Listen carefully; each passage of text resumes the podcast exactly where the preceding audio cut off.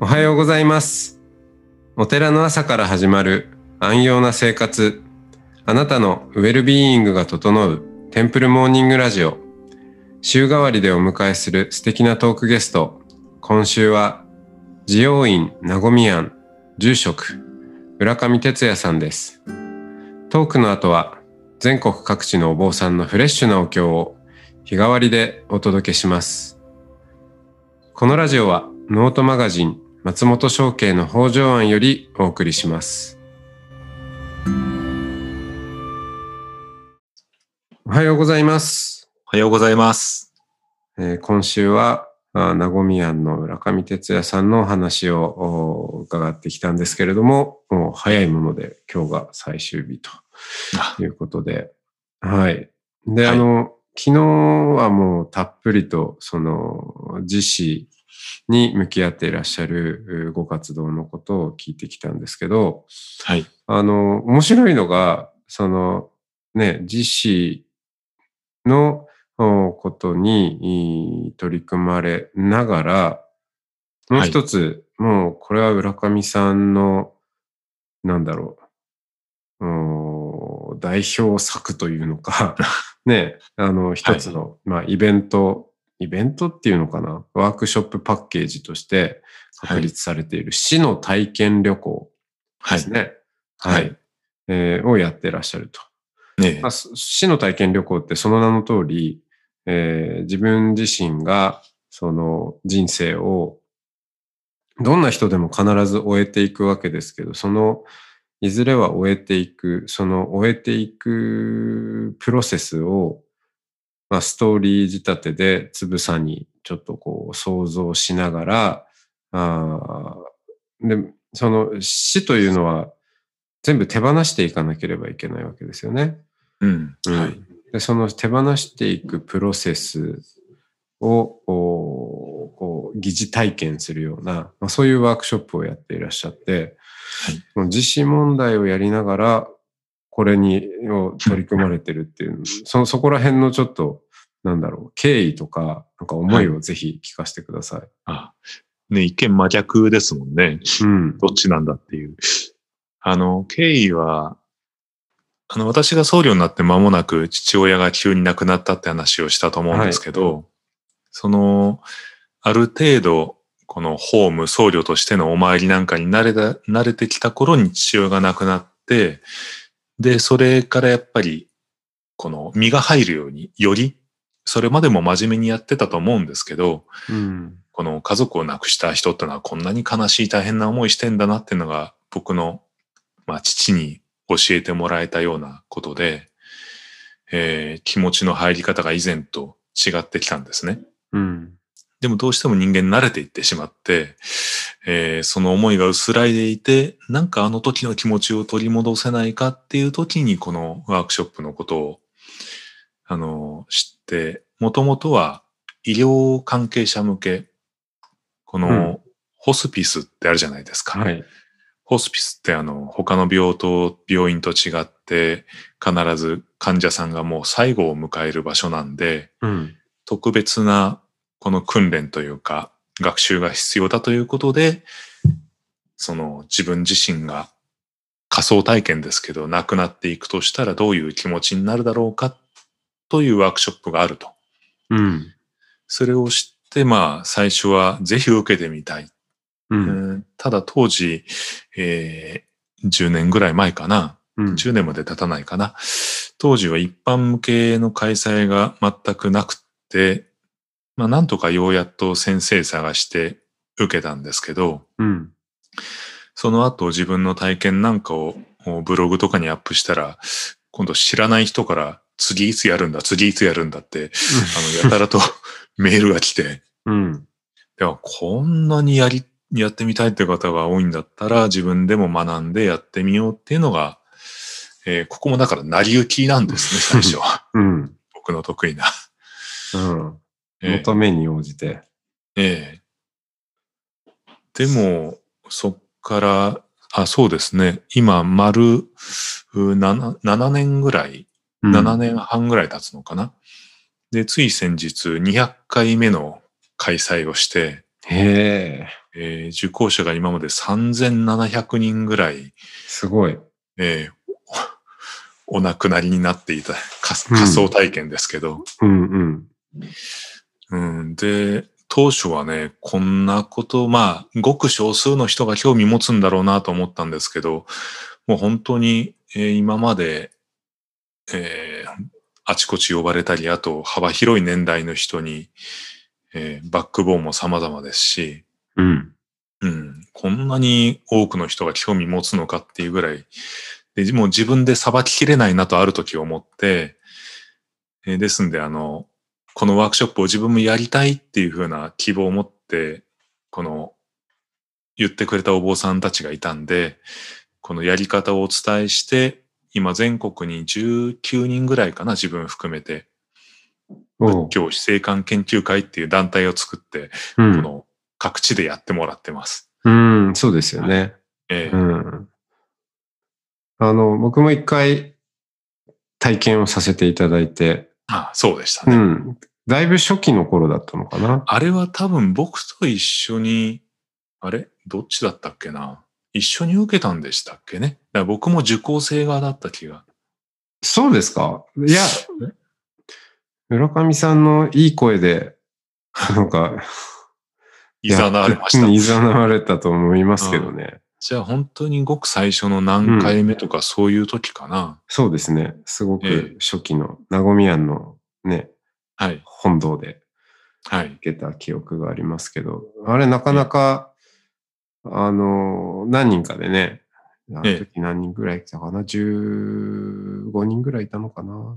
ええうん。15人弱ぐらいで、もう涙する人もね、いたりとかして、結構僕が号毎泣してましたけどね。まず。毎回やっぱ心揺さぶられるものですよね。そうですね。やっぱり、うん、涙流す方も多いですね。うん。そう。死を思うっていうことって本当に大事だよなって思うんですよ。そのメメントモリですか。はい。死を思えっていう格言もありますけど、はい。その日々をまっさらな気持ちで生きていくと、うんスティーブ・ジョブズもね、よく言われる話で、毎朝自分の鏡に向かって問いかけて、今日が、あの、まあ明日かな、うん、地球が最後の日だったとして、自分は本当に今日やる予定のことをやるべきなんだろうかと。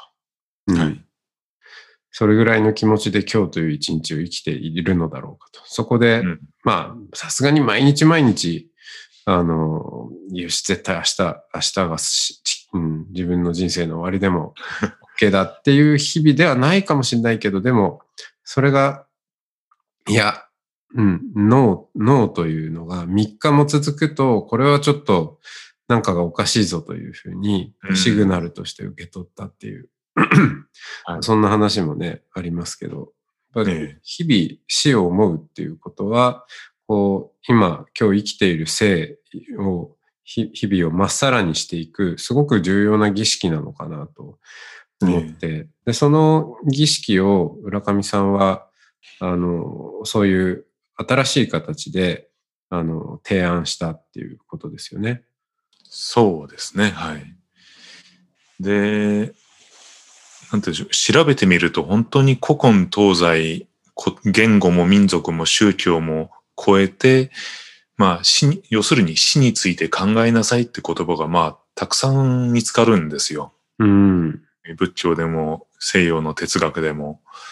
で、あと昔は割ともっと身近に死が、この、今はね、日本だと病院で亡くなる方が多いけど、昔は在宅で看取りをしたとか、えーもっと昔はそれこそ、この飢饉になると生き倒れ、生き倒れが、あの、姿を見たりとか、うん。だからこんなわざわざワークショップしなくても自分自身にその問い直すってことができたと思うんですけど、うん。今まあ先進国ではそれが難しくなってるんで、だからまあ必要なものになってるのかなと思ってます。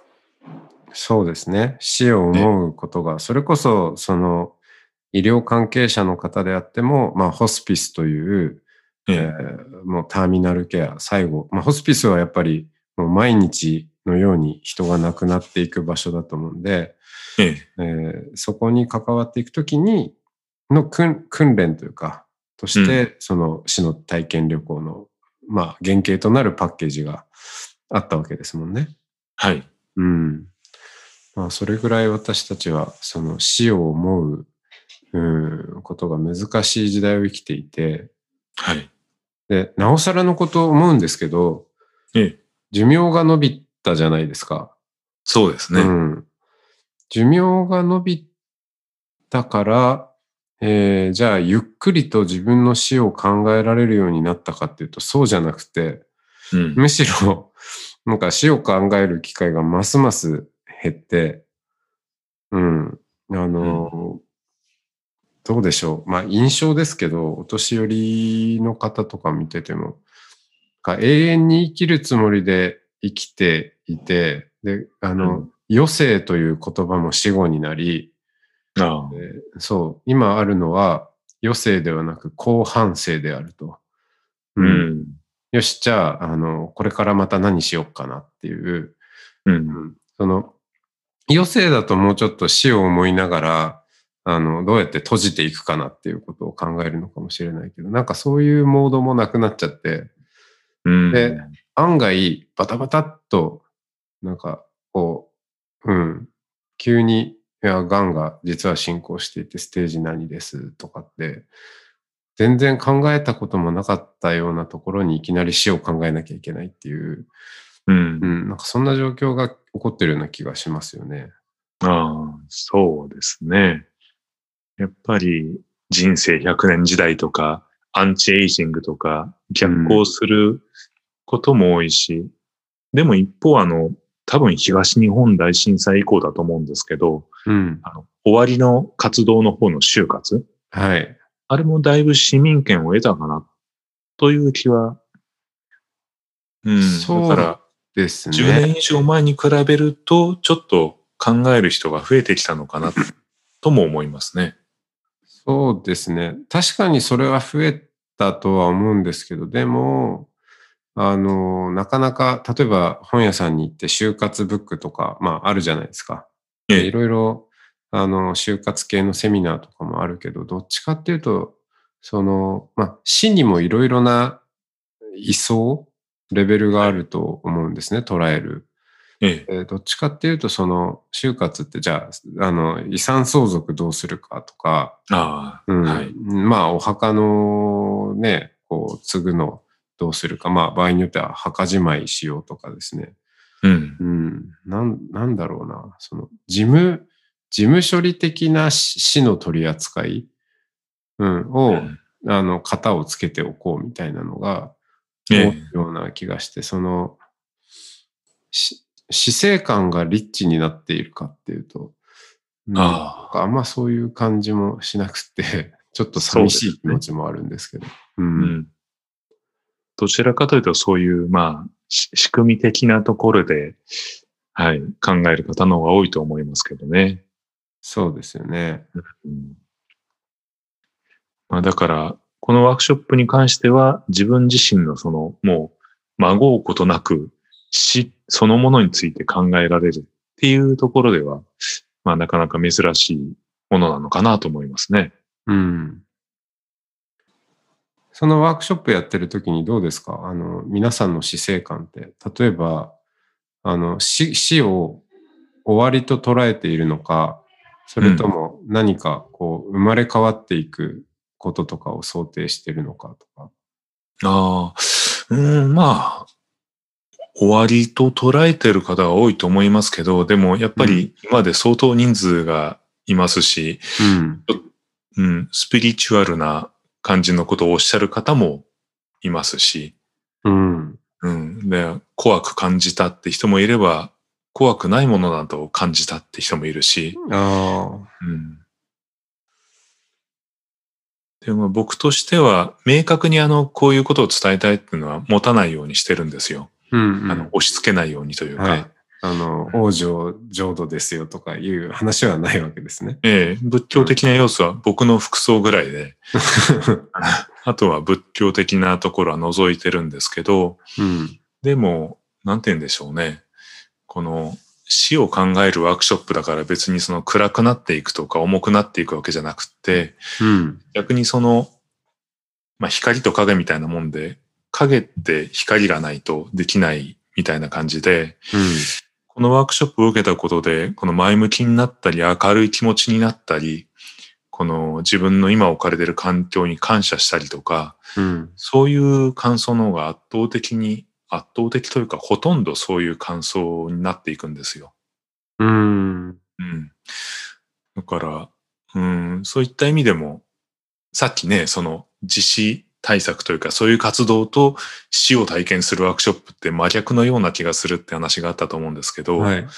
でも実は繋がってるのかなと自分では。うん。あの前に匿名で感想が寄せられたことがあって、はい。それこそちょっとね、自死燃料者っぽかった、あの、後で知ったんですけど、自死燃料者っぽかったんですよ。うん。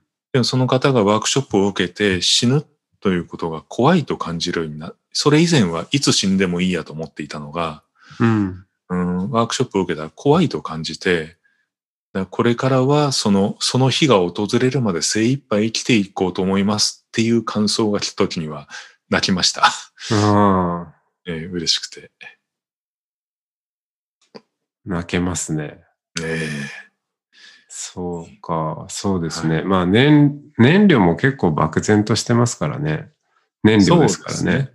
まあ、うんその人のはそんなに具体的ではなかったですけど、うん。死にたいが口癖の人とかね。でも実際じゃあ、じゃあそれを実行するプロセスというのを死の体験旅行で、あの、まあ実行じゃないけど、それ体験旅行の場合はどっちかっていうとね、その病気とか、はい。まあそういうところで、まあし、やってくるしはい。ですね。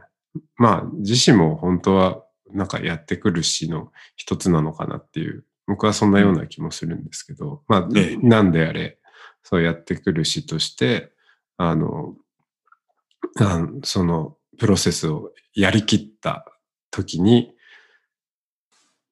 気づきがやってきたんですね、その人に。そうですね。で本当にその、うん、まあ若い方なんかも多いですけど、あ、こういうところまで感じ取ってくれるんだ、気づいてくれるんだっていう、うん、あの、シェアリングで結構時間を割いてるんで、うーん。その感想を聞くと、うん、まあ、僕のライフワークというか趣味というか、えーそういうものになってますね。うん。うん、いろんな方の感想を伺うのが。いやーそういう日々をベースに、お寺の名古屋で活動を続けていらっしゃると。はい。はい。あ、はい。あの、お参りに行きたいっていう方は、行っていいんですよね？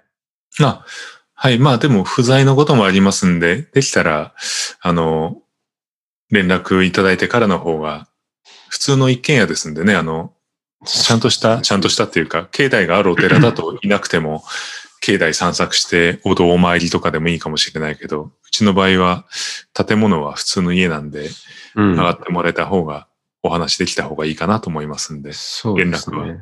はい。うん。あ、だし、あれですね、あの、行事をいろいろされてるから、そういう時に来ていただくのがいいですよね、あきっと。はい。毎週金曜日にいろいろ法話会とか写経会とか、あとは、まあ、お盆彼岸があったり、それこそ死の体験旅行があったり、ホームページにも載ってますんで、うん。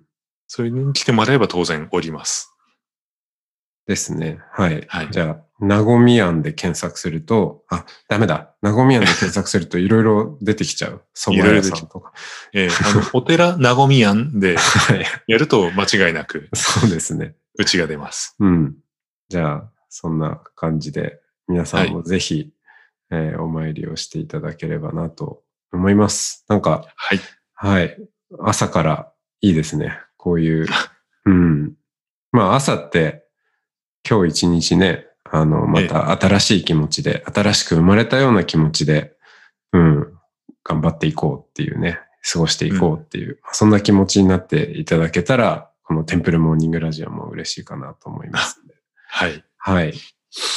じゃあ、えー、久しぶりにね、ゆっくり、結構ここまで、なんかね、あの、昔の話とかも振り返りながら話す機会って案外ないんで、大変、そうですね。はい、いい一週間でした。はい。はい。またじゃあ、えー、執着心の話を80歳ぐらいの時にしましょうか。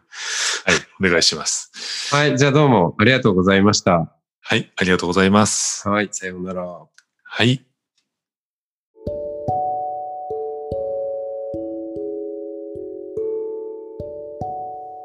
このポッドキャストは、リスナーの皆様からのご寄付に支えられています。ご協力いただける方は、ノートマガジン、松本商家の北条案ウェブサイトにあるサポートをするボタンからお願いします。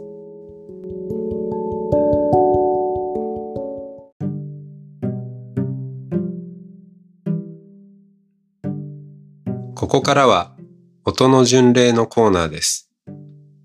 全国各地のお坊さんのフレッシュなお経を日替わりでお届けします。登場するお経やお坊さんに関する情報は、ノートマガジン音の巡礼をご覧ください。トークゲストへのメッセージやお経の感想なども、ノートマガジン音の巡礼ウェブサイトのコメント欄でお待ちしております。それでは今朝も音の巡礼へいってらっしゃい。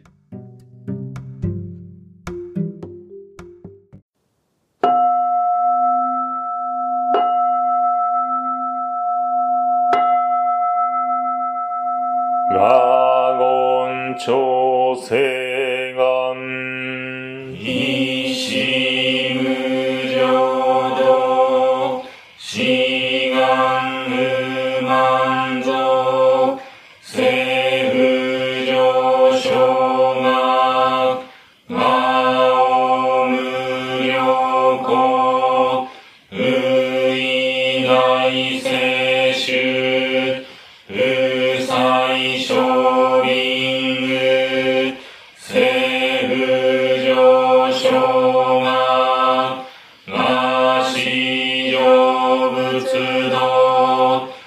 みょう